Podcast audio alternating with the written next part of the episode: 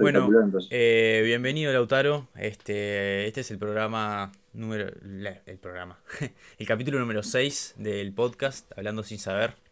Después de unos problemas técnicos eh, ya solucionados, vamos a dar inicio al, al, capítulo de hoy, que vamos a hablar un poquito de idiomas y cultura. Este, presentate un poquito a ver quién sos. Bueno, eh, Ahora sí, es que me estaba, viste, me, desconcentro con, el stream. Sí, eh, Minimizalo. Voy a mirar el Zoom. no, sí, sí.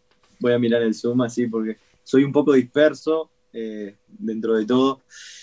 Así que bueno, eh, bueno, soy Lautaro y personalmente creo que fui invitado para conversar un poco sobre lo que puedo aportar, que es un poquito sobre idiomas, un poquito de cultura en general, de los, de, los países y de los idiomas que, eh, que, estudio, y bueno, y conversar un poco de todo y, que, y nutrir un poco más este espacio que, que es tan interesante. Bien. Este, vos, eh, contanos un poquito de cómo, cómo fue tu introducción hacia los idiomas este, en general, porque ya sabemos que el inglés es un, es un idioma que por lo general la mayoría en este país por lo menos se dedica a estudiar un poco, pero comentame más o menos cómo fue tu introducción así al mundo de los idiomas. Bueno, eh, personalmente, como calculo la mayoría, eh, se debe sentir identificado. Eh, desde chiquito que me mandaron a estudiar inglés y, no, no, tengo vergüenza en decir que no me gustó para nada, estudié mucho tiempo, Después, al enseñar, me di cuenta de que era imposible que yo hubiese aprendido porque no me gustaba, me portaba mal y bueno, directamente iba a sufrir. Eh, posteriormente que, me mudé, eh, me cambié de, de, academia para estudiar inglés, que cabe aclarar por si personas de la antigua academia me llegan a ver, eh, tengo bien claro que el problema al principio era mío, no es un tema de la academia, sino es un tema de la voluntad que tiene la persona. Si uno no quiere aprender, si uno no está dispuesto a, entender, nunca va a entender. Entonces, un poquito más grande, en una academia eh, diferente, me nacieron esas ganas de estudiar y bueno, y ahí en dos años aprendí lo que, lo que no había aprendido en seis. Eh, entonces es ahí donde uno ve que los idiomas también están muy relacionados el tema de la, de la voluntad que uno tenga y de las ganas, ¿no? Eh, sí, eso, que decís vos de, de, que aprende uno si tiene ganas de aprender y si no tiene ganas no aprende, es re importante, ¿no? Eh, en cualquier ámbito de la vida, cualquier cosa que queramos aprender, si no queremos no vamos a hacerlo, tanto en el liceo, facultad, cualquier cosa, este, es casi imposible hacerlo, si no hay ganas. o sea, yo creo que eh, o sea, metódicamente, o sea, teóricamente es posible. Vos podés, eh, repitiendo, eh, conseguirlo, pero el tema es que te va, te va a costar muchísimo más, te vas a encontrar con muchísimas otras dificultades, porque hay mucha gente que no le gusta el inglés o no le gusta los idiomas y por cansancio terminan aprendiendo. El tema es que está, eso se ve en el tiempo que, te lleva y la calidad y el nivel de la persona mm. después, ¿no? El objetivo que vos quieras conseguir aprendiendo, ¿no? Si solamente querés que pase la clase y pasar porque te lo piden en el liceo es una cosa, y otra cosa si vos estás interesado de verdad en la en el en el comunicarte, ¿no? Este y vos eh, estudiás eh, japonés también, estudiaste o seguís estudiando, asumo que seguís estudiando no, porque o sea, debe ser muy difícil. Eh, bueno, eh, lo que pasa con el tema de los otros idiomas es muy gracioso, ya que yo personalmente no, no, tengo vergüenza en decirlo, yo tengo una pequeña dificultad en el habla, yo tartamudeo, mm. eh, ahora con el tiempo ha ido disminuyendo, pero eh, es como irónico que a mí me hayan gustado los idiomas, porque en realidad eh, como dependo de que, de, que, de que no empeore, porque por así decirlo, si mm. donde llega a empeorar, todo lo que he aprendido no lo voy a poder hablar. Entonces eso es como medio... es, un tema interesante porque, o sea, eh, donde, porque eh, tartamudear es una cosa que con el tiempo o sea, va mejorando, pero puede involucionar según tu estado de ánimo, según las cosas que te pasen. Entonces, Eh, es gracioso, porque todo lo que he estudiado, donde, donde llega a volver a un punto en el que no puedo hablar, me quedo sin trabajo, me quedo sin nada, o sea, directamente. igual, eh, igual eso es como decís vos, ¿no? Es, eh, depende de la, si vos de verdad estás enfocado en que no lo querés hacer y trabajas para ello, yo creo que uno no involuciona así de la nada, ¿no? No sé, es mi, yo soy ignorante en este sentido. No, o sea, yo, mira, aunque sea algo que me haya sucedido a mí, tampoco soy muy idóneo en el tema, tampoco tengo mucha idea, pero sé que eh, es algo que en realidad uno no lo puede controlar. A mí me ha pasado de haber, eh, de no haberme estado sintiendo bien o, o no estar eh, en el mejor momento de uno personal y notar que ciertas, ciertas dificultades al hablar que antes yo no tenía vuelven ahí un poquito y uno se empieza a asustar, dice, pa, se complica, es algo que uno no lo puede controlar.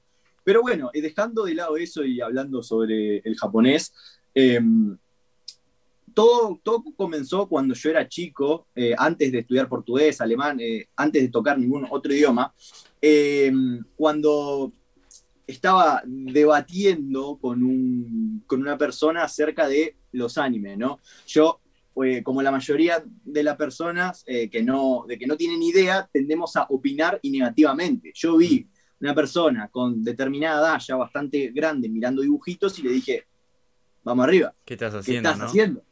Eh, estás mirando dibujitos.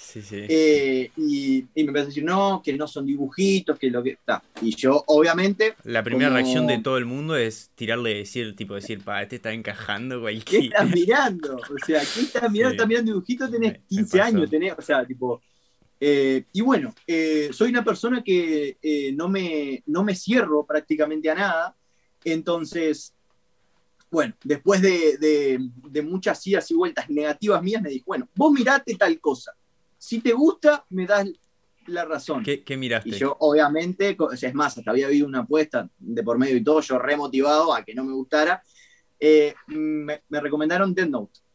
Eh, ah, el típico. para quien esté escuchando, no es Dead Note el que sacó Netflix, el de la película adaptada, que es un es, eh, eh, es todo lo que no tiene que ser. No, mm. estamos hablando de la serie original que está en Netflix también animada, que es muy interesante.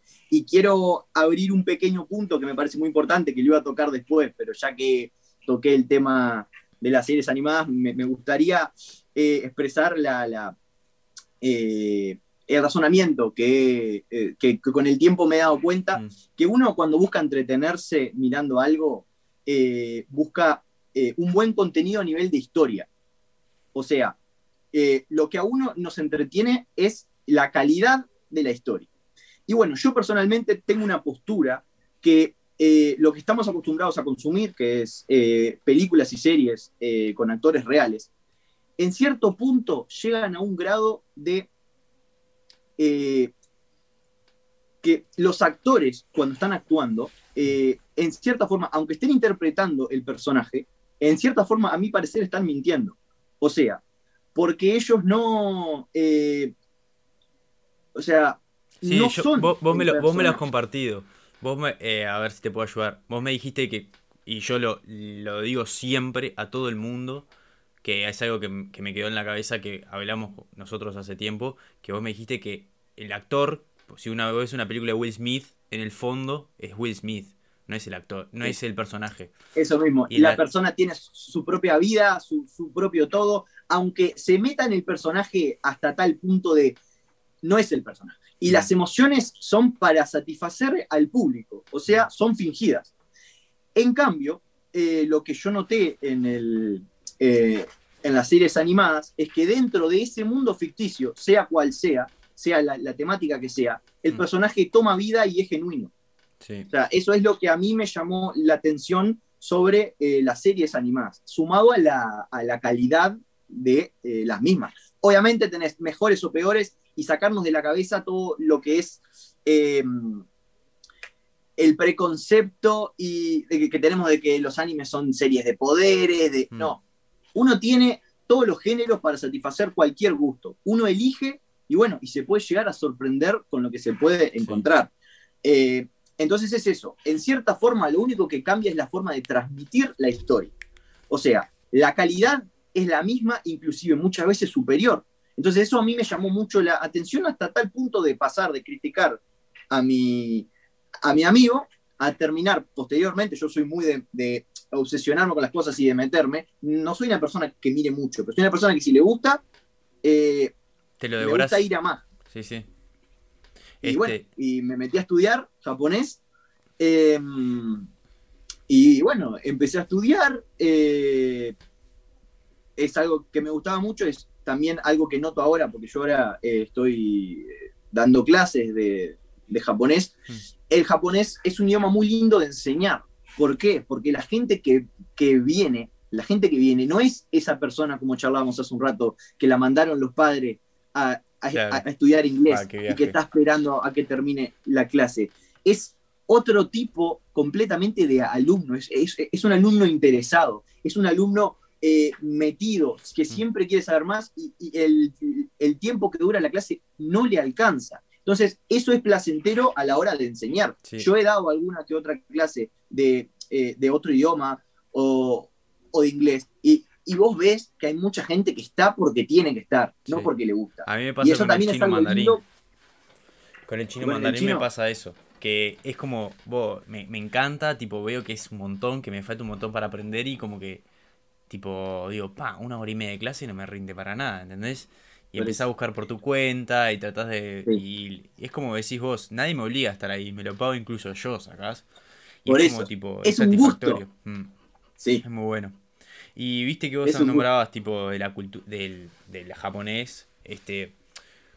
¿Cómo, cómo, ¿Cómo es la relación entre el idioma y la cultura? Tipo, no sé si me explico, tipo, ¿Cómo, ¿Cómo te sentiste involucrándote en una cultura nueva y qué cosas nuevas te da el aprender el idioma de esa cultura?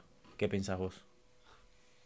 Eh, personalmente, al ser una cultura tan, tan diferente y tan opuesta en muchas cosas a las que eh, estoy acostumbrado a vivir y a lo que estamos acostumbrados a vivir acá en Uruguay, resulta muy interesante porque, o sea, estás viendo otra realidad completamente diferente, porque la forma en la que viven eh, los japoneses, la forma en la que se relacionan y se organizan es brillante. Hasta tal punto, eh, en cierta forma, de eh, ahora estando un poco más informado y un poco más enterado de todo, yo soy una persona que no sé si estaría capacitada para vivir en Japón por un tiempo prolongado. Claro por así decirlo, me encanta, como verán, eh, es, una cultura que me apasiona, es un idioma que me, apasiona, pero no sería algo, eh, porque al ser tan estricto y tan perfecto, hay muchas cosas que, yo tengo eh, arraigadas que, chocaría mucho. Pero bueno, mm. eso es algo que hasta no experimentarlo, solo lo puedo dejar en la teoría. Yo personalmente no sé si podría vivir. Mm. Pero bueno, es una cultura muy interesante que que está bueno que ahora se esté poniendo de moda todas estas cosas que se están, eh, como lo, de las series japonesas, el anime, toda la cosa que hay, que a la gente le da para buscar y para querer informarse. Mm. Y bueno, resulta ser eh, acorta el mundo. a nivel histórico. Yo creo que acorta la distancia del, yo creo que acorta la distancia del mundo el empezar a, a, involucrarse con las culturas orientales, ¿no? Que nosotros vemos tipo que son tan lejos esos países y estamos reamericanizados y creo que, las culturas de, Asia, que son las que predominan las orientales, nos aporta, nos hacen que sea el mundo más chico, ¿no? Eso es lo que, lo que opino yo. O sea, y saber diferenciarlas también, ¿no? Porque mm. uno tiene ese preconcepto de Asia, son todos chinos. O China, Japón, Corea, eh, y, o, el país que sea, son todos iguales cuando a nivel cultural hay una diferencia abismal entre cada uno de ellos, pero abismal. Sí, sí, sí, es zarpado. O sea, o sea tienen muchas cosas en común. un chino y, un japonés son cosas completamente diferentes en todo aspecto. Te das cuenta hasta en la forma de caminar. Sí, sí. O sea. No, no, es que es impresionante como si vos sabés un poquito de, historia de, Asia, sabés que hay muchas cosas en común porque... Pero ta, en realidad son muy distintas y son países muy grandes como para, como para juzgarlo con un solo con, con una sola vara, ¿no? Este, ah, yo hay algo que noté, es que los idiomas, estos idiomas asiáticos, como, y en general la, la, gran parte de los idiomas, ¿no? Pero eh, que tienen como formas distintas de expresar cosas distintas. O sea, por ejemplo, en el inglés, ¿no te pasa nunca que vos cuando hablas en inglés y hay cosas que las sabes decir en inglés pero en otro idioma no? Sí. Tipo, bueno, eh, eh, como, como que eso nos abre, tipo, las expresiones, ¿no? Tipo, la cantidad de, vocabulario eh, que tenemos y la cantidad de, cosas que podemos expresar en ciertos idiomas y que en otros no, y menos en el español.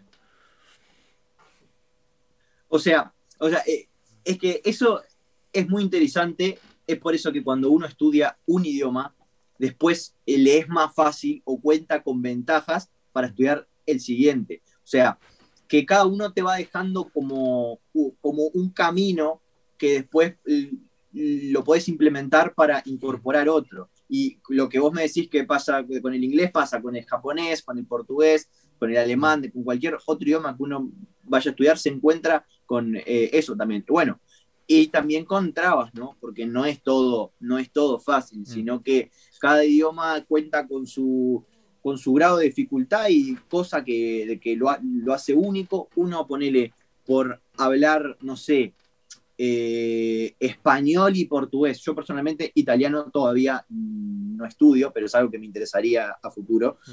Eh, pero yo al tener el, español y, el portugués, bueno, el español como lengua materna y el portugués hasta tal punto de, o sea, llevarlo casi a... Eh, casi como si fuese el español, un idioma como el italiano se me, o sea, a nivel teórico se me facilitaría mucho hasta el poder aprenderlo en un año, un año y medio, dos como mucho. Pero eh, dentro de ese año no va a ser todo fácil, porque aunque tenga todo en bandeja, por así decirlo, eh, cada, cada idioma cuenta con sus particularidades que lo, que lo, de, que lo diferencian. O sea que cada idioma es un desafío y es muy diferente, siempre, siempre. Y, y ¿Qué, qué, trucos has usado en realidad? Porque una vez que estudias un idioma, está el inglés está, pero arrancás portugués, arrancás japonés, arrancás alemán, ¿no?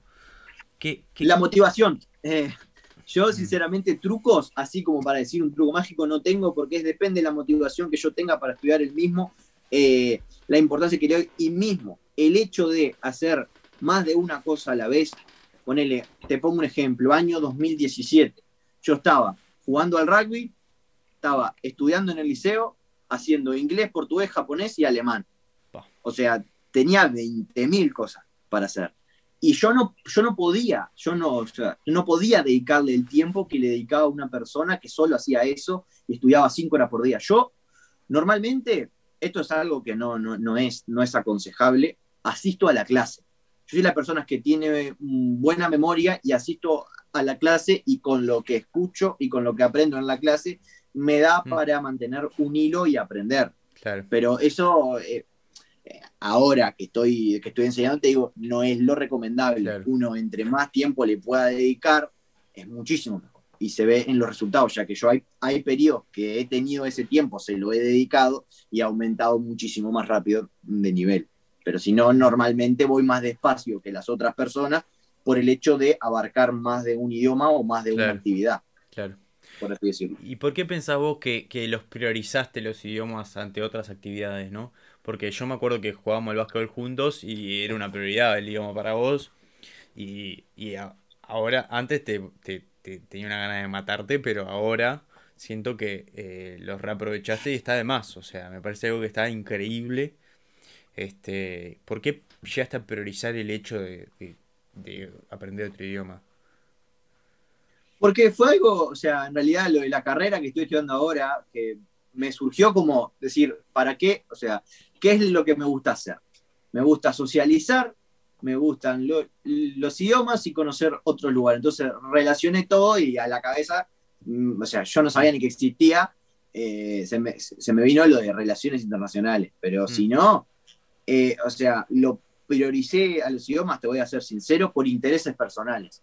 Eh, el portugués, porque conocí a una brasilera que me, que me, que me dejó loco personalmente. el portugués arrancó por ahí. Una ocasión en la que me vi la necesidad de comunicarme y no pude. Y eso me privó de, a la posterioridad, una situación que hubiese sido eh, beneficiosa para mí. Entonces dije, no, no puedo creer que, porque dos idiomas que sean tan iguales, yo le hablaba en portugués o sea, yo ahí yo no sabía portugués. Yo le hablaba en español, no me entendía. Ella me hablaba en portugués, yo no le entendía. Yo le hablaba en inglés, ella no hablaba inglés. Entonces dije, no, esto así no va. Eh, volví a mi casa y dije, mamá, voy a estudiar portugués. Vení, por favor, eh, eh, ayúdame. Y bueno, y, mi profesora de inglés terminó dando portugués y me, y me enseñó. Y bueno, pero eso sí, yo no soy una persona de que no sea sincera. En el portugués, desde el día uno, se ve que por ese interés personal, tuve como suerte, tuve una facilidad con el portugués. En un año yo ya hablaba, eh, hablaba mm, podía mantener conversaciones de cualquier índole prácticamente en portugués. Es que es, que muy es demasiado parecido, es demasiado parecido con el español. El tema es que nosotros no estamos acostumbrados a determinadas cosas, pero cualquier persona que, que aparte hoy en día, eh, paréntesis, el, es muy requerido en a nivel laboral el portugués, porque tenemos mucha influencia de Brasil.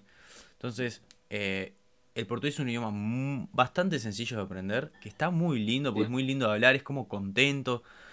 Y entonces. Es un idioma alegre. Exacto. Es un idioma.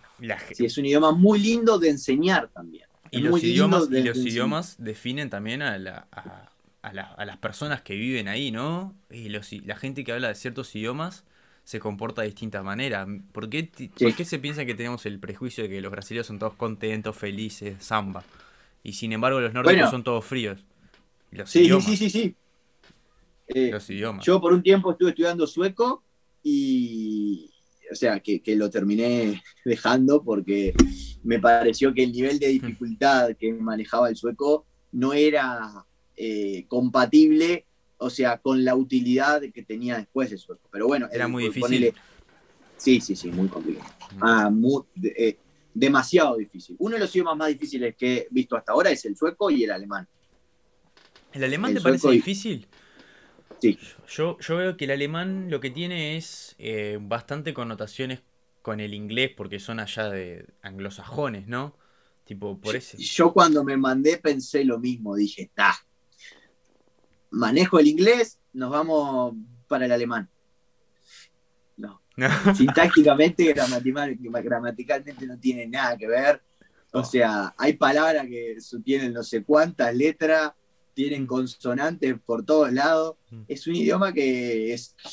Hay mucha gente que he conocido que habla muchos idiomas y el alemán no lo han podido sacar. Y gente que tiene siete idiomas Sí, sí, sí. Es que las pronunciaciones son raras. No solo la pronunciación, porque, o sea, a ver, lo puedes hablar horrible, pero, pero el tema es entenderlo, o sea, eh, tiene cierto nivel de complejidad. Acá probablemente, eh, capaz que, nos esté viendo alguien, alguien del colegio alemán o algo, que diga, no, porque es fácil. Sí es fácil si lo ves desde chiquito como cualquier cosa, pero hmm. cuando te topas desde cero con eso, sí. Está complicado. Sí, a, mí, a, mí, a mí me motivó, me motiva el hecho de, de los idiomas también es algo que me encanta, ¿no? Y lo vi también, más allá de que es algo que está bueno para, para incluirse en la cultura, incluirse en la globalización, que quieras o no. Sí, hoy tenés el celular que te puede traducir cualquier cosa, pero no es lo mismo. No es lo mismo, tipo, cuando vos tenés una comunicación humana con alguien, ¿no? Tipo, el hecho de la que las personas nos... ¿A qué te referís con, comunicación humana? Y cuando... Para que tuve que sacar un segundito la cámara porque... Está... A ver, voy a... Un segundo, sí, sí, pero vos. Que, la comunicación humana que tenemos nosotros cuando vos hablas con una persona y hablas en su idioma es otra experiencia la comunicación. No, que no sea a través del celular. No sé si me Y es otro el respeto también. Sí, seguro. O sea, y es otro el respeto, o sea, y mismo hay muchos países, como por ejemplo en Japón y y en Alemania o países así, que valoran mucho el hecho que vos te estés comunicando con ellos en su idioma, hmm. no en el tuyo. Es como un, es como un elogio, es un halago. Te, preocupaste, te, preocupaste por su cultura hasta tal punto, para que voy a cambiar esto ahora, ¿sí? Hasta tal punto de, de aprender su idioma. Vos te estás comunicando hmm. con ellos a su manera. Entonces, eso es algo que también, o sea, cambia también eh, la perspectiva de la que vos empezás a relacionarte mm. con la persona. No es lo mismo ir a hablar con un japonés eh, en inglés, mm. o sea, ir de extranjero así, por así decirlo, que hablarle en su idioma, lo poquito que sea, lo mal que sea, vos estás, o sea, te estás comunicando en, su tierra con su idioma. Eso también es algo que, que, o sea, de que está bueno y los japoneses, o, hay muchas culturas que lo valoran. Pero es, yo creo que es en general, porque si te pones a pensar, si vos viene alguien del extranjero y se pone a hablar español, como que al principio te va a dar un poquito de gracia porque pero vas a valorar muchísimo más que la otra persona se está como sacrificando en realidad porque es vergonzoso a veces hablar en un idioma que no tenés mucha idea. Sí, sí, y, no, y, mismo. Y haces más, y, tenés más, más, este, ¿cómo es que se, dice la palabra? Como que tenés más facilidad para comunicarte con esa persona porque le vas a prestar mucho más atención, vas a estar tipo, le vas a, a corregir algo para que aprenda un poquito más. Y está bueno ese intercambio, ¿no? o sea, eh, o sea, es algo precioso, pero hay con ciertos idiomas que esa, que esa situación, ¿cómo es esto? A veces puede llegar hasta ser eh, perjudicial. Eh, no es en todos los países que hablar en su idioma es bienvenido. Ah, hay muchos países que, ¿cómo es esto? O que son muy meticulosos a nivel sintáctico o gramático con, con su idioma y los errores le pueden llegar a molestar, o situaciones en que la persona quiere practicar el inglés porque te asocia a vos como un extranjero, hmm. eh, persona que habla inglés y viene de afuera, y una oportunidad para practicar su idioma, o sea, para, practicar el inglés. Entonces, al vos irle a hablar en su idioma, le estás cortando esa posibilidad a la persona de comunicarse, o sea, de, practicar eh, inglés, por ejemplo.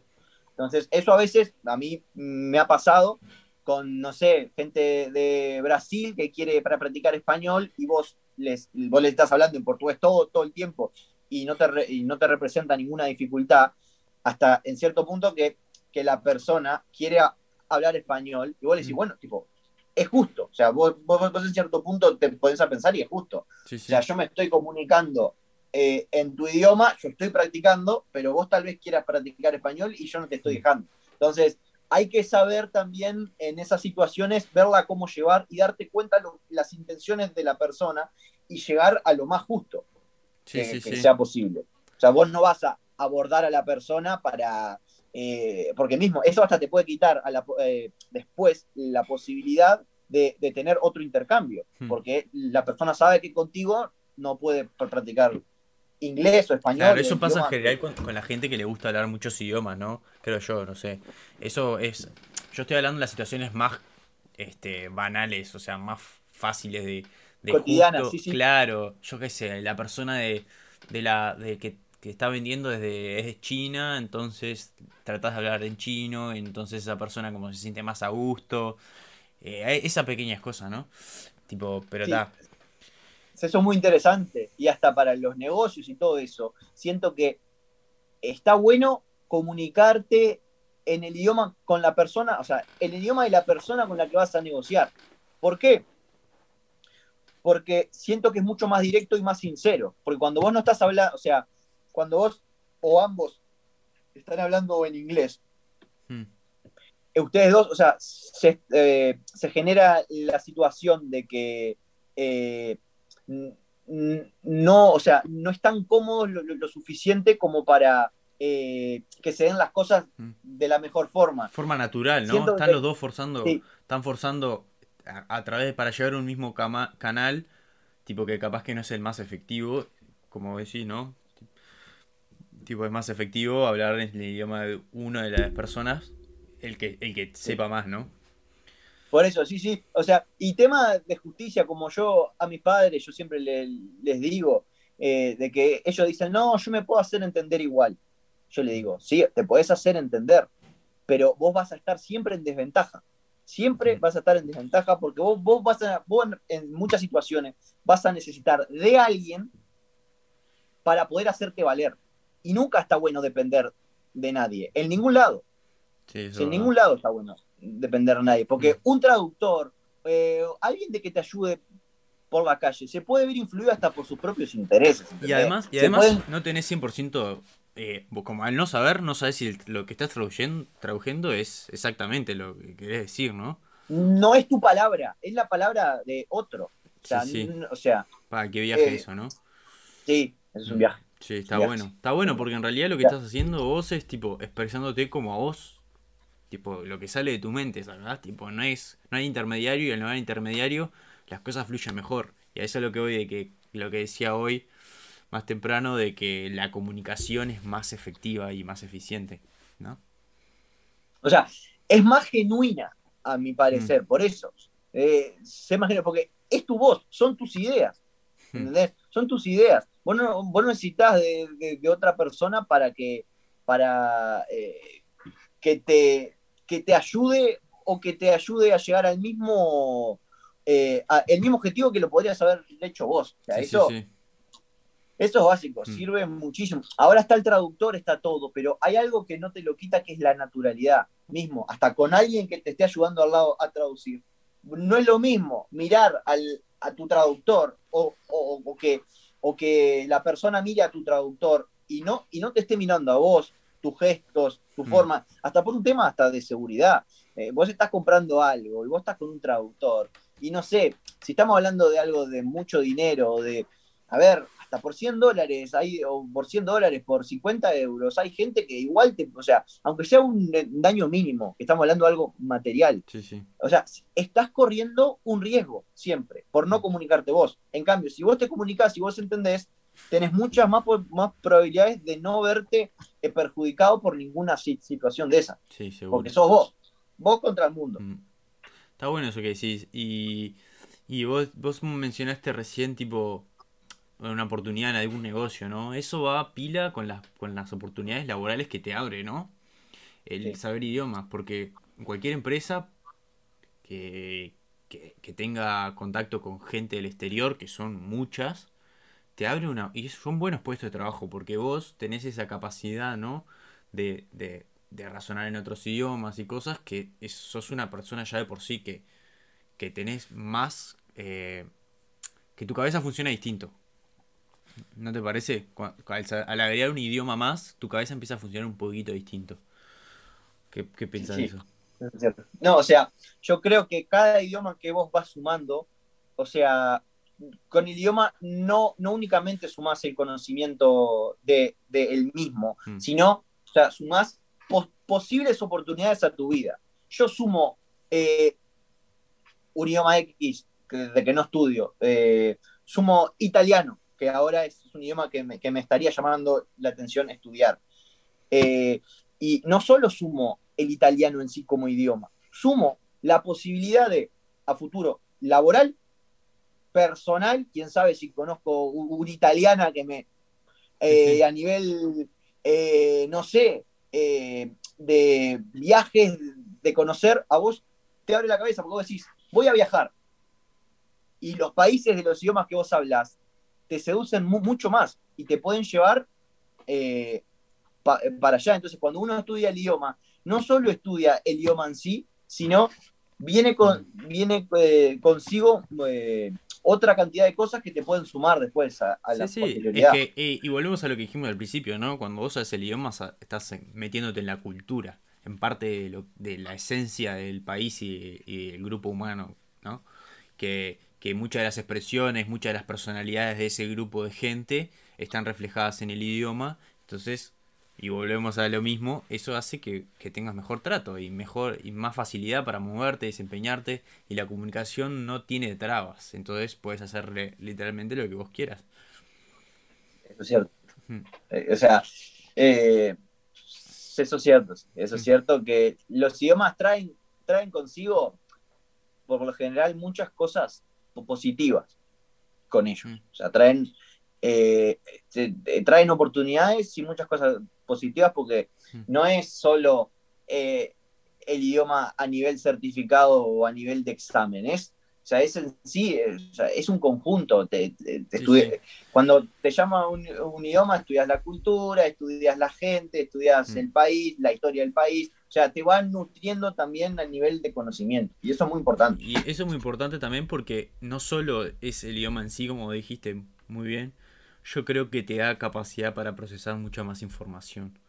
Porque al vos estar, tipo, tenés dos formas de varias formas de comunicar. Está estudiado esto, ¿no? No lo estoy inventando yo, ni, ni está estudiado que los, los niños bilingües ya tienen mucha capacidad más que alguien que solo tiene un, solo se comunica en su lengua materna para eh, tanto expresarse y para obtener información y sacarle ventaja, ¿no? Al, al, mundo en realidad. Mm.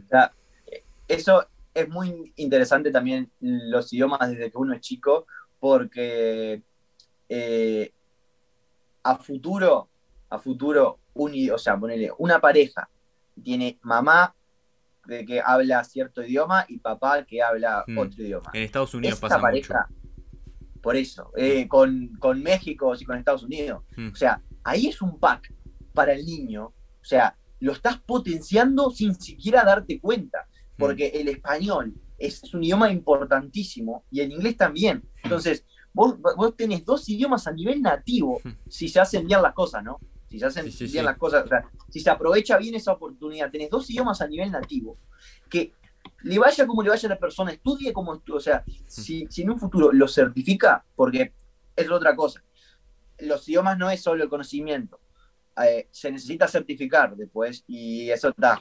Eh, si, esa persona certifica su conocimiento, puede llegar a estudie lo que haya estudiado, siempre tener una salida laboral, siempre. ¿Vos decís que es tan dos idiomas importantísimos. ¿Vos decís que es tan importante la certificación del idioma? Sí. Y mira que estoy en contra. Eh, y mira que a mí personalmente eh, el tema de los exámenes mm, me, me juega en contra por mi manera de ser y por mi forma de hacer las cosas. Yo soy una persona que hace las cosas tranquilo. Mm. Yo me tomo mi tiempo, a mí me gusta hacer las cosas tranquilo. Y en los exámenes vos no te puedes tomar tu tiempo. Los exámenes están hechos para que vos seas un robot, tengas menos de. O sea, tengas el tiempo por respuesta contado, no te mm. puedas permitir un suceso que te altere el examen porque lo perdés. Sí, sí, sí. Entonces, yo siento que, que los exámenes no, no, son la mejor forma de mostrar el conocimiento personalmente creo eso, ¿no? Eh, siento que te requiere, o sea, hay muchas personas que saben, saben pasar exámenes, pero no saben el idioma. Y yo lo he visto. Gente que pasa el examen con, yo te pongo un ejemplo, 10 veces más nota que, mm. que, que otra persona. O la persona pierde el examen, pero habla mucho mejor y sabe mucho mejor y escribe mucho mejor que la persona que pasó con A. ¿Entendés? Sí, sí, sí, A nivel de certificación, muchas veces el nivel, o sea, tiene que ser probado. Yo eh, por eso creo que las entrevistas y todo eso, vos, no te puedes basar por el certificado únicamente. O tenés que poner a prueba lo que la persona sabe. Pero, por eso, yo también estoy en contra porque a veces la certificación no es sinónimo del nivel que tiene la persona. Eso en todo, eso en todo, Lautaro. Eso para mí lo que acabas de decir es en todo, tanto facultad, tantos cursos, todo, absolutamente todo. La gente estudia para salvar y muchas veces se queda sin el conocimiento porque estudió para salvar y me incluyo. Y lo evacúa después. Hay muchas materias. Lo incorporás, lo sí. y se te fue. Muchas materias que me pasa que estudié en facultad. Que está ahora más o menos cuando empezás a verlo más avanzado te terminas acordando. Pero hay otras que no y como que se fueron, ¿entendés? Porque las estudié para salvar, porque necesitaba salvar y se fueron. Y ahora no existe ese Y tenés que ir otra vez para atrás después. Mm, totalmente. Y, pero está, yo creo que es la mejor forma. Porque eso está todo estudiado, no creo que sea así porque, porque quieren molestar, ¿no? Yo creo que las formas de evaluar en realidad son, son, son efectivas porque se, se, aseguran de que, que, los que salvan un gran porcentaje sepan. No, sino, es que yo creo que, que no se puede salvar sin saber. Creo que podés saber, pero eh, enfocado en pasar el examen. Hmm. Entonces, o sea, porque vos podés saber para el examen, pero podés, o sea, mismo, vos ves mucha gente que se saca notas perfectas en la parte escrita y en la parte oral la pifea. Hmm. Y, tipo, y, vos decís, ¿cómo esta persona que se sacó excelente prácticamente puede, o sea, yo, yo sé, y más, yo ya te comenté que personalmente eh, cuando estás hablando hay muchas cosas que te influyen, los nervios, alguna dificultad que vos puedas tener, pero eh, siento que es complicado el tema de la certificación, es complicado el tema de, mm. demostrar que vos sabés un idioma a nivel de, diploma. Es necesario siempre, porque te lo piden para todo. Sí, sí, estoy totalmente de acuerdo. En todos lados es necesario siempre este, certificarte porque el, el tercero en realidad, por, lo- por lo general, los procesos de selección naturales son de, de verte qué estudiaste y si tenés pruebas acá. Porque se No, ahorran... mismo, la otra pers- y la otra persona, para, para, para poder eh, probarte, por así decirlo, tiene que saber. Hmm, ¿Entendés? sí, o sí. sea, eh, te limita hasta en la probabilidad de eh, tuya de obtener trabajo o obtener cier- ciertas situaciones si vos no tenés diploma, porque la otra persona tiene que hacer un voto de confianza en vos Mm. y tener el conocimiento para evaluar, Sí, sí, sí, o los medios pa- para evaluarte. En cambio, vos con un diploma vas de- con el papelito y la persona puede no saber, pero el, pa- eh, el- este pape- eh, el papelito certifica a nivel Mm. internacional que vos sabés. Sí, a mí, ¿entendés? a mí Entonces te pueden contratar. Con eso me pasó una frustración grande que siempre la cuento, que el- para mí el examen de inglés, el Proficiency, que es el más alto de Cambridge, este, va, no es el más alto, es, es uno de los más altos, el más prestigioso, hay, hay más altos, pero son- ya son de profesorado, ya son más eso, técnicos. estamos hablando a nivel eh, normal, de Sí. persona que no se va a Bueno, yo ese examen lo perdí dos veces, en realidad, y ya había perdido dos otros exámenes, o sea, perdí cuatro veces el examen y me costó cuatro veces poder llegar al, al nivel de CAE, que es el anterior. Y me frustraba porque yo salvaba todos los, todos los, los mocks que vendrían a ser los, eh, los simulacros de examen. Este, y, y a la hora del examen lo perdía, ¿viste?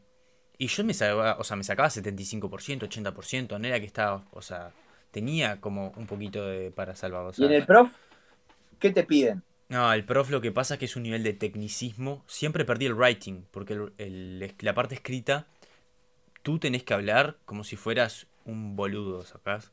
O sea, eh, tenés que hablar con un, un ni- nivel de vocabulario perfecto, llamándolo así coloquialmente, de que tenés que ir por acá y por allá y pintarla, tipo, tenés que No natural. como un señor, like No a sir. ¿viste? Tipo, porque Sí, yo no sé cuánto, tipo, en mi opinión, la redundancia del, del problema, sacás cosas así que, o sea, son válidas para hacer un artículo, en realidad, para, para una uni- universidad prestigiosa, sacás. Tipo, ni en, ni en el examen de la universidad te piden que escribas de ese, de ese, de ese No, nivel. es que son exámenes que se salen de, de la Mm, eh, de la cote, co- Cotidianidad. co- pa, coti- eso mismo. Eh, o sea, son exámenes que te sacan de la zona de confort y Mm. te, o sea, que vos, vos- porque vos puedes hablar de con cualquier persona que hable inglés y te puedes sentir comodísimo y decir, está, Mm, este examen voy a estar. No, pero te piden, un- o sea, un sobrenivel que probablemente ni los mismos nativos lo posean. Mi- mis, pri- Entonces- mis primos viven en Estados Unidos, mi tío vive allá hace años. O sea, nacieron en Estados Unidos y yo cuando hablaba inglés me decían, ¿qué es esa palabra? En poquitas. ¿no? ¿Qué es esa palabra? O, o, o se, o se cagaban de risa porque me decían, ah, pero vos estás hablando como un viejo, acá. Sí, sí, sí, sí. Porque usabas palabras que en realidad vos la usabas en la clase por el tema del nivel que estabas tratando del idioma y, y ellos te hablan, pero de, otra- de otra forma, porque es otra De forma. otra la- forma. y es como acá, Por ¿no? eso. El español que se habla acá es una. El castellano, en realidad, porque para mí ya no es ni español. Si vos te pones a-. Si alguien se pone a escuchar lo que hablamos nosotros, es inescuchable. El Nieri. Y ni pum, te hablo de- pum, claro. No, no me voy a meter a nivel xenófobo, ni te hablo de lugarcitos como Chile Claro. o lugares No, no, no, pero es que. A ver, cua- cuanto más lejos. O sea, te das cuenta, ¿no? Por donde entraron los españoles, tipo, cuanto más lejos, peor. Es más, el, más raro el español se habla. Sí. En No, Urugu- pero En Uruguay se habla, en Uruguay se habla raro igual. Si te pones a pensar, le hablas un español, usamos expresiones que son totalmente rarísimas para el idioma español. obvio, sí, sí, obvio. Pero igual eso también es interesante, ¿no? Porque eh, te da también cierto tipo de identidad eh, también. Eso es interesante. Ah, a obvio. nivel obvio. gramatical duele, Mm. duele y a nivel de, de escucharlo no es lindo Yo, muchas yo veces. creo que la mayoría de los uruguayos los pones a hacer un examen de idioma español alto y lo perdemos. En realidad yo creo que a la mayoría de, de- de personas que hablan Sí, español, sí, bueno, está. uno- Eh, es, eh, es que digo uruguayos porque somos uruguayos, pero cualquier persona que de Latinoamérica, por lo menos de Latinoamérica, porque en España se habla distinto, obvio. eh, eh, Eh, lo perdemos. mirá, yo te puedo asegurar que una persona que estudió un idioma que no es el suyo a- a- hasta un nivel alto Hmm. sabe más hasta un nivel alto estamos hablando de proficiency. A mí me pasó proficiency, que eh, aprendí español. hablando inglés, aprendiendo a hablar inglés. Porque la gramática es muy similar. Entonces empecé a ver temas de gramática, grammar, no sé qué, pum pum. Y después pude asociar cosas del, del español gracias a, a que tenía un entendimiento de gramática. Ahora con el chino me pasa que entiendo las acentuaciones y las fonéticas del idioma español gracias a que aprendí un idioma que tiene cuatro tonos y las vocales y, ¿entendés? Tipo, todas esas cosas. Es un viaje, porque si no, nunca lo hubiera sabido. No, y aparte te hace hasta en cierto punto valorar haber, tipo, aprendido el español como lengua materna, porque Mm. cuando vos te lo puedes mirar desde afuera, te querés matar. Es horrible el español. Es horrible, es Mm. horrible. Sí, sí. Tien- Tiene pocos patrones, todo cambia, todos, o sea, es horrible. O sea, entonces es una ventaja, porque cuando vos ves idiomas más accesibles, Mm. vos decís, tipo, o idiomas mucho más resumidos, vos decís, ¿por qué? ¿Por qué el nuestro es así? Sí, ¿Por, qué, sí. por qué es tan complicado? Y acá estos son los eh, el claro ejemplo que se puede hacer diferente. Sí, sí, Por- ¿Por qué tenés que, de que tener, eh, no sé, eh, tal cual. cinco artículos cuando puedes tener una palabra que, que significa todo? Sí, sí. ¿Entendés? Es que bueno, a mí me pasó, esto lo voy a, eso es un dat, voy a, voy a aventarme un datazo. Mirando videos de, para, para tips, para, para mejorar mi aprendizaje en el idioma chino mandarín, entré un video de una, de una profesora eh, enseñando español a gente que habla inglés. Y ahí me di cuenta la, eh, la profundidad del español de que se habla con cinco letras. El español se habla con las vocales nomás. Sí. Solo son, tipo, es un idioma de vocales. Si vos pronuncias mal las consonantes, la palabra se entiende. El inglés, por otro lado, es un idioma de consonantes. Si vos pronunci- pronuncias mal las vocales, como que no pasa mucho, ¿entendés? Lo importante son las consonantes. Y te cambia el significado de la palabra. Claro. Bien. Entonces vos tenés que el español se habla con menos letras. Con menos letras, más cosas, más complicado. Eso es Sí. imponente. O sea, es imponente, tipo, No, no, no. cómo, qué, qué difícil que es. Es muy difícil, de verdad. El español, el español es un idioma que es de tipo la pesadilla de las personas que lo tienen que estudiar por obligación o por necesidad. Sí, sí, sí. porque eh, yo preferiría que me tocara un idioma como el inglés para estudiar, o un idioma como. Igual el inglés es bastante complicado, eh, aunque, aunque no nos parezca, porque lo tenemos incorporado desde chicos, tiene, tiene sus cosas complicadas. Pero bueno, yo prefiero estudiar otro idioma y no el español, tipo, si, si es que lo necesito, no Sí, sé sí, sí. preferiría eh, que, no sé, tener una, una pareja, una familia que, que hablara, no sé, eh, otro idioma, pero es el español no, porque estudiarlo por necesidad debe ser muy complicado. muy difícil. porque probablemente no te guste, si es por trabajo. Y mucha gente eso, no lo termina nunca de aprender.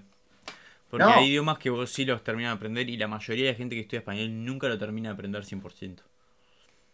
Porque es muy complejo. Es muy complejo hacer hablar así como de par a par con alguien que no sepa hablar español. O sea, en Aparte español. ¿no? por, por todo lo que comentamos, por, por, por los modismos, por el lunfardo, Mm. por, por todo, porque vos decís, hablo español, y te pones a hablar con un argentino, con un uruguayo, con un chileno, Y hay palabras que que- son distintas. y, y hablan diferente, Sí, sí, sí. ¿entendés? Mismo, hasta nosotros, yo, yo tengo amigos y conocidos de Chile, no me estoy metiendo de con Chile, te estoy diciendo que no les entiendo. Sí, sí, sí. estoy diciendo que eh, hablan español y, y- y le tengo que pedir que, tipo, que me repitan o que me hablen más despacio porque el nivel de cosas raras, o sea, no, no. Claro, pero es raro para uno, ¿no? Nosotros vemos que es raro para, para el resto también. Sí, sí, sí. Mm. Este, y. ¿Qué, qué pensás que del, del, del prestigio de ser políglota? Por ejemplo, viste que la gente que sabe más idiomas como que tiene esa connotación de ser como. No sé, es como, como que más capaz, ¿viste? Tipo, para, para la sociedad, ¿no? No, que no quiero. O sea, no estoy diciendo ni que yo sea más capaz, ni que vos seas más capaz, que yo creo que sí somos, pero, pero más allá de eso, es como que tiene esa connotación social de alguien como que sabe, sa- como sabio, ¿no? Yo creo que, y esto es algo que me tira abajo y me juega en contra, que el hablar más de un idioma no está relacionado con la inteligencia. Aunque me lo discutas y me lo discuta quien, quien quiera, eh, yo creo que hay, eh, asignaturas o cosas que son mucho más complejas y requieren mucho más capacidad Mm, que saber más de un idioma. Lo único que te diferencia es el hecho que, que al no ser algo tan común, claro. las personas lo asocian con una, eh, de- con una capacidad sobre la media. Es decir, Mm. oh, habla cinco idiomas, debe tener un IQ de 150. Mm. Y yo creo que una persona que tal vez domina un oficio o, o cierta carrera que es más normal, Mm, puede, puede la mayoría de esas personas tener mayor capacidad intelectual que yo, que hablo cinco idiomas. mm. Por ejemplo, Sí, sí, sí. ¿entendés? O sea, yo para mí no está relacionado con la inteligencia, está relacionado con la voluntad y la memoria. Y bueno, ahí tú me Y el entrenamiento, y el la entrenamiento. parte de la inteligencia. Y el entrenamiento, Pero- como todo, ¿no? Sí. Porque si vos no, nunca lo practicaste, lo puedes saber todo lo teórico, pero en realidad no sabes nada. Y, y eso van las características personales. Yo Mm. te voy a decir algo. Yo, yo soy un cara dura. Mm. Yo puedo hablar un idioma horrible, pero veo a alguien que lo habla y me tiro de cabeza. Me Mm. tiro de cabeza. O sea, no, yo no tengo vergüenza a equivocarme, se- sea, sea en donde esté ahora, a nivel eh, laboral, y yo tengo más cuidado, pero si no, a Claro. ver, yo arranqué a, cuando me solté con el inglés, pero a- hablaba hasta por los codos, pero mal, pero muy mal, ¿eh? Tipo Tarzán. Sí, sí, sí. pero el tema es que eso es lo que te da, o sea, la posibilidad de pulirte después. Si vos no te Mm. equivocás, vos no te puedes pulir. No, no, es impresionante. El otro día estaba revisando los videos, porque ahora editando, no sé qué, vi un video mío hablando en inglés en el año 2016. Buah. Y, y e- era, era, un, era algo que decía, no, no, no puedo creer que yo sí me estaba preparando para hacer un examen internacional. Así, Sí, sí. hablando como estaba hablando. O que así yo creía de que, de que- que sabía inglés. Claro, claro. Ahí yo creía y decía, fa, sé algo. Es que no- si es que te preguntaba, decía, pero yo hablo inglés. Sí, sí. Tranqui, ¿Cómo, que tranqui. no? Y ese ¿Cómo año me fui a? Estados. Unidos. Ese año me fui a Estados Unidos porque me invité a mi tío. Ese año me fui a Estados Unidos a- y estuve dos semanas hablando inglés. Entonces, es un viaje, o sea, tipo. ¿Y cómo cambia, no? Mm. Calculo que tú, tú eh, pasándolo a nivel friki, que tu ki aumentó muchísimo cuando volviste. No, O sea, el, a mí me pasó así con el portugués. De chico. portugués? Sí, sí, mi abuela es brasilera, ¿no? Y, en- y siempre se habló de portuñol en, en la casa de mi abuela. Y me pasó que yo en clase no prestaba atención. Y en la escuela teníamos un intercambio colegial con una escuela allá de, de Pindorama. eh, se llama Pindorama la escuela, en Nuevo Hamburgo. eh, y en Río Grande do Sul. Y, y, te ibas una semana a quedarte en casa de brasileros. Y no tenías otra que hablar portugués. Porque no tenías no te otra. queda otra. Y vos sabés que ese instinto de supervivencia, cuando volví, volví hablando portugués. O sea, volví que sabía hablar portugués. sab- O sea, capaz que no escribía. Y me sigue pasando hasta el día de hoy que me cuesta escribir portugués y me cuesta leerlo un poquito. Pero, pero que hablo portugués, estoy seguro que me comunico portugués con cualquier persona. Tipo, y es un viaje eso, tipo, por instinto de Y supervivencia. a decir, mi bueno, parecer es una de las cosas más importantes, ¿no? No estoy desprestigiando la gramática, No, estoy no. diciendo que uno, los principales motivos por los que estudias un idioma es esas ganas de querer hablarlo, ¿entendés? sí, entonces- seguro. Mm, está bueno eso. Porque saber toda la teoría y después no, no poder aplicarla hablando Mm. y te frustra. Prefiero saber menos, pero poder hablar más. Mm. O sea, prefiero saber escribir menos, pero yo. Sí, sí, yo también, yo también. Claro. Son prioridades de cada uno. Cada uno cuando, cuando se encuentra un idioma tiene que ver su prioridad. Si uno quiere estudiarlo para ser universitario, o si quiere estudiarlo para poder comunicarse normal, o si quiere estudiarlo para saber y ser trilingüe, cuatrilingüe, poli- políglota. ¿entendés? Eso depende del objetivo de cada uno, ¿no? Este. Bien, Lautaro, te cuento que vamos 54 minutos ya de podcast. eh, y vamos a entrar en la, en la, en la parte final. Así vamos como cerrando el episodio. Ok, yo respondo en lo que vos quieras. Yo Sí, estoy sí. acá para. Este, bueno, vamos a hacer un pequeño tipo, ¿qué preferís? Tipo, chill igual, tranqui. La-. A ver, ¿qué preferís? ¿Poder hablar con animales? ¿O poder teletransportarte? A nivel personal, Elegí uno. abre muchas posibilidades el tema de la teletransportación. Ah, sí, obvio. A nivel humano y científico, te digo, hablar con animales. Porque la teletransportación la tenés más lenta, pero con los métodos de. Eh, eh, o sea, con los métodos de transporte actuales. Vos si es por la ciencia, Ah. comunicarte con animales debe estar muy interesante. Pues eso decía un viaje, tipo. a ver, yo con los idiomas dije, está, ¿qué pe- qué puedo preguntar? Y dije, bueno, a ver, hablar con animales. Ah, imagínate saber hablar perro. A ver, a ver, pero no, es que yo no por.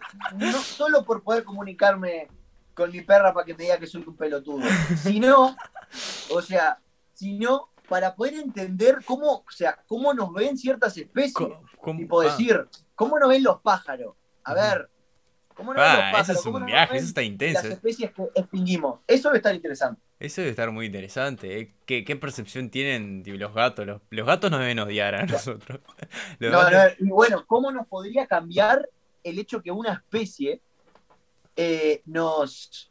eh, nos podemos eh, comunicar. o sea, que una especie nos pueda jugar, porque nosotros vamos haciendo todo, vamos haciendo todo desde la superioridad, desde que estamos a un escalón adelante por el tema de poseer el raciocinio y podernos comunicar. Hmm. En donde esa diferencia, porque si hay, eh, si hay po- posibilidad de comunicarse, hay raciocinio, Hmm. si hay raciocinio, hay inteligencia. Entonces, estaríamos a la par. Y tal vez ahí cambiaríamos muchas formas, o sea, muchas acciones que perjudican al planeta y perjudican muchas cosas por el simple hecho de pasar a estar de igual a igual.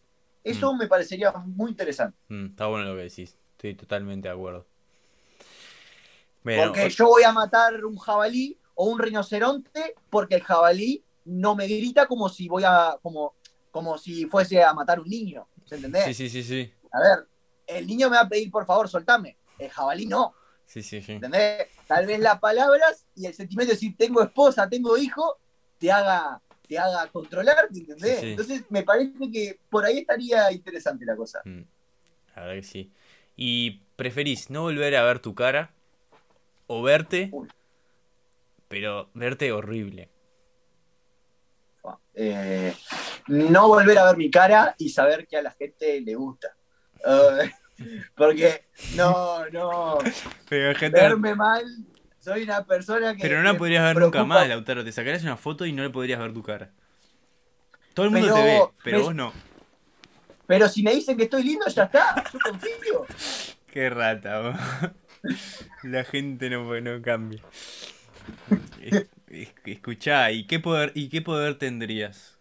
¿Y por qué? ¿Qué poder? Sí. Es que, ¿por qué uno relaciona las los poderes con, con- con cosas de la vida personal? Me encantaría ser invisible, primero que nada. Mm. Eh, me encantaría ser invisible. Y, mm, em, ¿sabes qué? No, no, no voy a tirar otro poder porque siento que los poderes, ¿cómo es esto? Eh, los que son sobrehumanos Sí. pueden perjudicar muchísimo a la humanidad porque nuestra cabeza es muy peligrosa.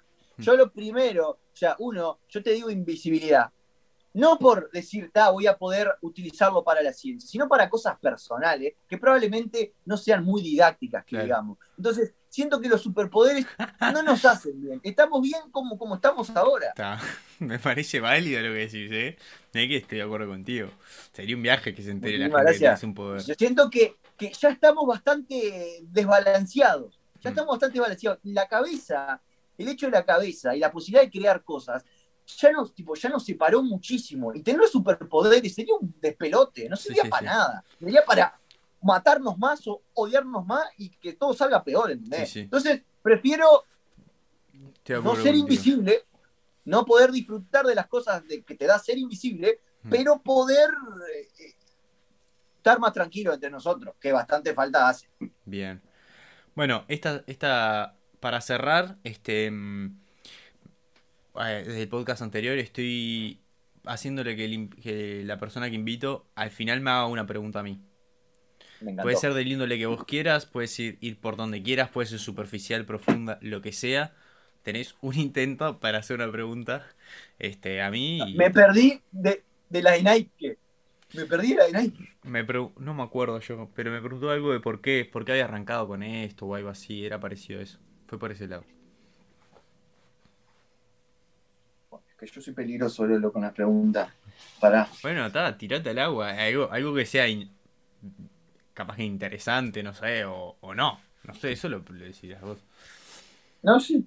Para que tengo acá un, un pelo loco. Eh, bueno, ahí quedó. Jalo. Eh, mm, me tiro al agua. Puede ser más que puede ser una pregunta y una afirmación para Bueno. darle- Bueno, Bueno. Em, primero que nada voy a hacer un juicio personal. A simple vista, viéndote, o sea, habiendo convivido contigo eh, en materia deportiva, que al estar en, en un equipo uno se ve envuelto en muchas situaciones, sos una persona que merece la pena conocer para darse cuenta, o sea, el, eh, el valor que puede llegar a tener. Porque a, a simple vista, yo te veía grande, peludo, grosso, y decía, peludo, qué rata. grande, peludo y grosso, y decía, a ver, este tipo no lo veo a- haciendo un podcast tan interesante como el que está ahora. En Mm. cambio, te pones a charlar y decís, pa, pero qué peludo más inteligente, ¿entendés? qué peludo más interesante, ¿entendés? Mm. Es como que un peludo con el que te gustaría estar más tiempo. No sé si me expliqué. Sí, sí, sí. Esa Bueno, es la afirmación. bueno, muchas Vamos gracias. a pasar a la pregunta. Mm, pregunta. Vamos a pasar a la pregunta. Que la estoy pensando todavía. Eh, señor, es que no quiero hacer una pregunta nada más para salir de decir, ta, te hice la pregunta. sí, sí. Quiero aprovechar esta oportunidad que me da el podcast y que me da vos. Eh, a ver, señor, señor Fernández. Mm. Mm. Digo, soy muy peligroso y, y soy muy distraído. Pará, que que no quiero que dure más esto así, no se va el tiempo. A ver, Lolo. em, en, tus, en tus viajes, los que estuviste realizando Mm. hace poco, ¿ok? Em, ¿Cómo es esto? Eh, ¿Tuviste alguna situación en la que, ¿cómo es esto? Eh, primero que nada, agradeciste la posición en la que estás a nivel social y a nivel económico. Y, es una, es una, son como dos. Eh, y otra en la que, ¿cómo es esto? Te arrepentiste de haber eh, estado en determinado lugar por esto mismo que te acabo mm, de comentar, por cierto sentimiento de superioridad ante determinadas personas o lugar. Eh, creo que entendí por dónde iba la pregunta. Eh, Sí, yo sé que estuvo confusa. eh, Perdón. A ver, yo con el tema de la posición social, socioeconómica en realidad, eh, también social, que va mucho de la mano, considero que nunca, o sea, a nivel socioeconómico nunca me considero, eh, me considero normal, estable, o sea, clase media, no, no es un, no, no- nunca me faltó nada, pero tampoco nunca nos sobró nada. Este, normal, tipo clase media normal, y con ese sentido siempre, y la ventaja que tuve yo para relacionarme con las personas es que siempre conocí gente de contextos de todos lados. Me explico, yo fui a colegio privado, Sí, sí, por ejemplo, pero también tuve la oportunidad de estar con gente que vivía en contextos socioeconómicos más bajos. Y la verdad es que fue una dosis de realidad tremenda siempre, en los. SCAO, en todos lados, en servicios. Que eso te hace pararte con otra cabeza cuando te referís a las personas y no, y no pensar, no tanto ser yo centrista. Es decir, de que todas las personas son como yo. Tipo, sé que hay personas distintas, de que en distintas... Está, está mal categorizar los lugares, pero es la realidad. Hay gente con más poder adquisitivo, hay gente con menos. Y considero yo que, que, que el conocer y el estar atento de cómo la gente vive, en verdad, sus prioridades y su, su cabeza, cómo funciona, la mayoría, ¿no? Eh, me, me dio una ventaja a nivel de relacionarme con las personas. Con el tema de que si me arrepentí, eh, no, yo no me arrepentí, no me arrepiento de nada por lo general. Siempre lo que hago lo hago bastante consciente. Eh, no, no, no, no tuve, no tuve nunca un problema así por algo relacionado a eso de del dinero, ¿no? Capaz que la relación social sí, porque soy una persona bastante líder en realidad con los que me junto. Fuiste Y- mi capitán. Y chocar con otro líder, bueno, por eso. Eh, pero eso es natural mío. Chocar con otro líder a veces te hace aprender un montón de cosas. Y, Sí, y, cuando viajas ves gente de todo tipo y en realidad eh, ta, te abre un montón la cabeza. Eh, no sé si contesté tu pregunta, no, no sé si la entendí tampoco, pero... Pero no, no, no. Yo, o sea, yo me disculpo por la naturaleza de mi pregunta, No. pero aprecio tu respuesta. Pero aprecio tu respuesta. Opa, Mm. ahora sí. Eh, ay, este era un buen ángulo para estar hace rato. Sí, sí. No, acabo de encontrar el ángulo que me queda mejor a nivel estético Terminando. al final. Al final del Nah, ya fue. no seamos así, mirá. No. Me estuve viendo porque viste que la cámara agarra y te lleva para el otro lado. sí, o sí, sea, yo estoy acostumbrado a tipo verme así, claro. en todos lados, en las fotos, en todos lados. Y ahora me estaba viendo tipo para Sí, el sí, otro lado. Torcido. Entonces estaba re incómodo, me sentía mal. Y ahora, desde abajo al costado, me doy cuenta que me veo mejor. horrible, horrible, pero bueno. Este. eh, nada, con eso en realidad terminaríamos lo que vendría a ser el podcast. Eh, Me encantó A- a- tu respuesta. agradecerte a vos, Lautaro, por tomarte tu tiempo, porque es un ratito de las horas del día de uno. Este. Más que. Estuvo, me, me gustó, me gustó compartir contigo. eh, Gracias, y la verdad que. Es más, necesitamos hasta más tiempo. Sí. Hubiésemos necesitado hasta más tiempo. Mm, Es que la gracia de esto bueno. es quedarse con un poquito por las ganas, porque una hora es mucho, pero no es tanto para hablar de, de todas las cosas que nos gusta, que me gusta hablar a mí. Para hablar, creo que una hora no es mucho. Pero para hacer otras cosas es una cantidad. Es una cantidad. Este, y Así que nada, bueno, no este, lo- voy, yo voy aprovechar, yo ya te lo agradecí por las historias. eh, Muchísimas gracias por haberme invitado. Eh, no sé si pude cumplir con lo que yo esperaba, con lo que vos esperabas, Mm. pero bueno, estuvo, estuvo lindo y bueno, muchísimas gracias por, por haber compartido conmigo Bien, eh, esto que es tuyo y, co- y como te dije, es un espacio muy interesante, el cual es divertido frecuentar. A- antes de arrancar, me estaba llamando y me estaba colgado mirando el video tuyo con Nike. ¿entendés? sí. Así que está. Bueno, eh, nada, agradecer a la gente que estuvo tiene futuro. conectada ahí un ratito, eh, que fue, no sé, hubo gente todo el rato, así que un éxito. Y tal, Un nada, voy a éxito, hacer- bueno. voy a Y- hacer- Y, y estoy seguro que si es que, que si, si yo hubiese estado desde el principio sin la dificultad técnica, eh, habríamos a- eh, acarreado hasta más gente. Porque po- ponele hasta gente grande, yo no sé, yo no tengo idea, yo se lo había recomendado a mi familia y eso.